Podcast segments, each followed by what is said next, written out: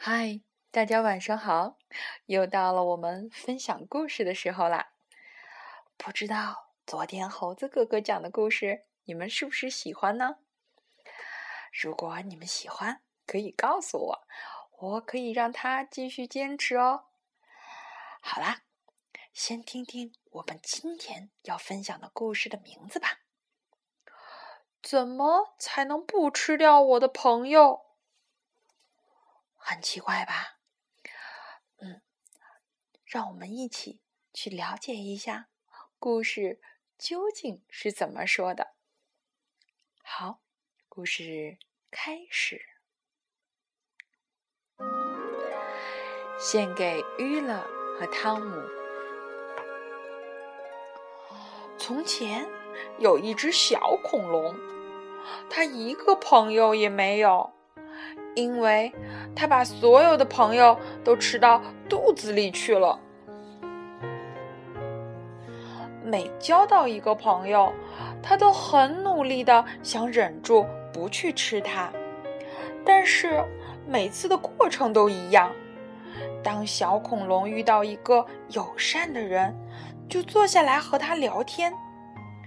过了一会儿，他觉得肚子有点饿。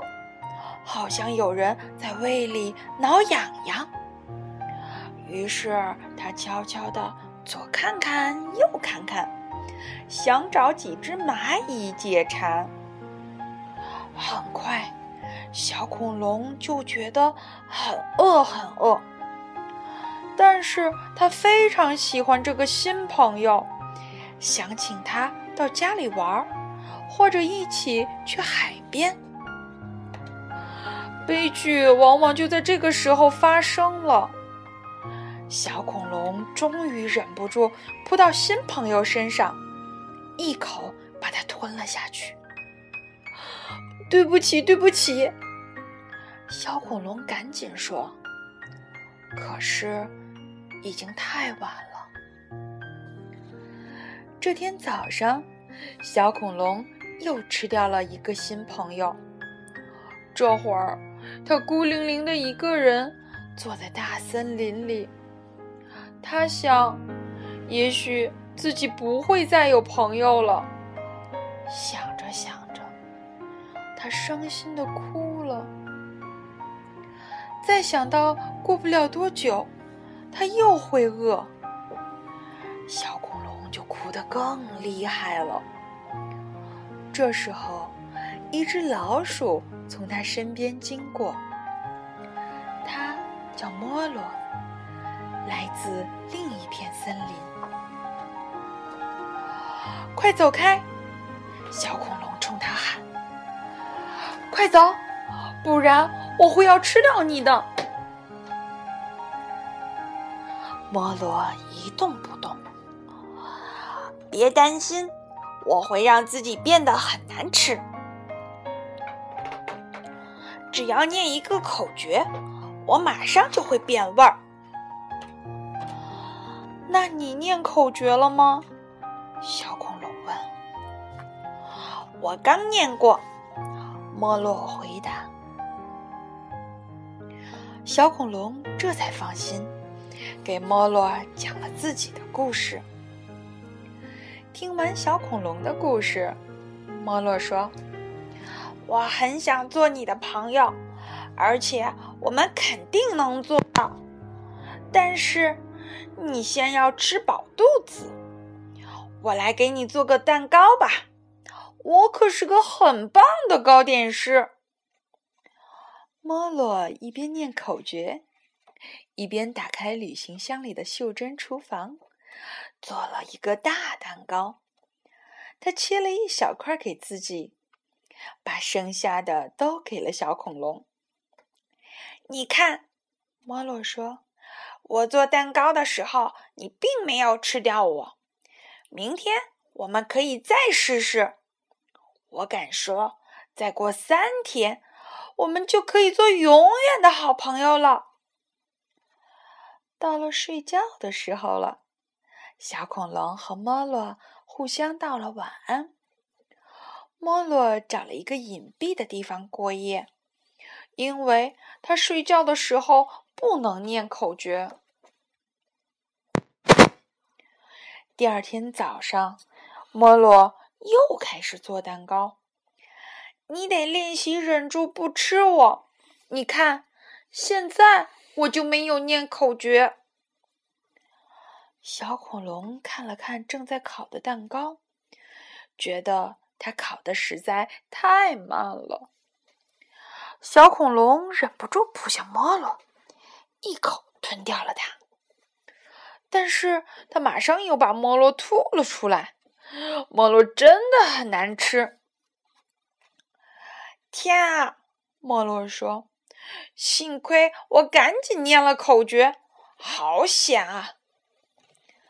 小恐龙很高兴，口诀真的很管用。但是他还是觉得很不好意思，没脸看他的朋友。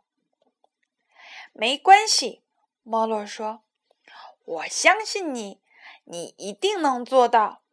再过两天，我们就可以做永远的好朋友了。”晚上，小恐龙问莫洛：“你为什么不一直念口诀呢？那样你就肯定不会被吃掉了呀。”因为没有危险的时候。我还是喜欢自己的味道好一点。莫洛回答。第三天，莫洛告诉小恐龙，今天的蛋糕要烤很长时间，而且他也不想念口诀。小恐龙趴在地上哭着喊：“我要吃了你！我要吃了你！我要吃了你！”但是。他没有吃掉莫洛，因为蛋糕已经烤好了。莫洛充满信心地说：“你看着吧，只差一点点，我们就成功了。我觉得明天我们就会成为永远的好朋友。”第四天，莫洛的脸色很奇怪，他的一只胳膊绑着绷带。我的胳膊骨折了，不能做蛋糕了。莫洛说：“你会很饿的，非常非常饿。但是我不会念口诀。你要吃就吃了我吧，来吧，吃了我。”小恐龙马上说：“别担心，我来做蛋糕。”但是你要教我怎么做好吗？就这样，小恐龙做了他这辈子的第一个蛋糕，而且真的没有吃掉他的朋友。蛋糕烤好了，莫洛突然摘掉胳膊上的绷带。我的胳膊没有骨折，他说：“我骗了你，你不会怪我吧？”小恐龙一点也没生气，正好相反，他感到很自豪、很幸福，因为他终于有了一个永远的好朋友。好啦，我们的故事到这里结束了。嗯想提一个问题：你觉得对于我们来讲，什么才是我们永远的好朋友呢？好的习惯其实可以算作一个。形成一个好的习惯，的确需要我们克服很多很多的困难。不过，我觉得。连小恐龙都能做到的事情，我们一定也都能做到。好啦，让我们一起说晚安，好梦。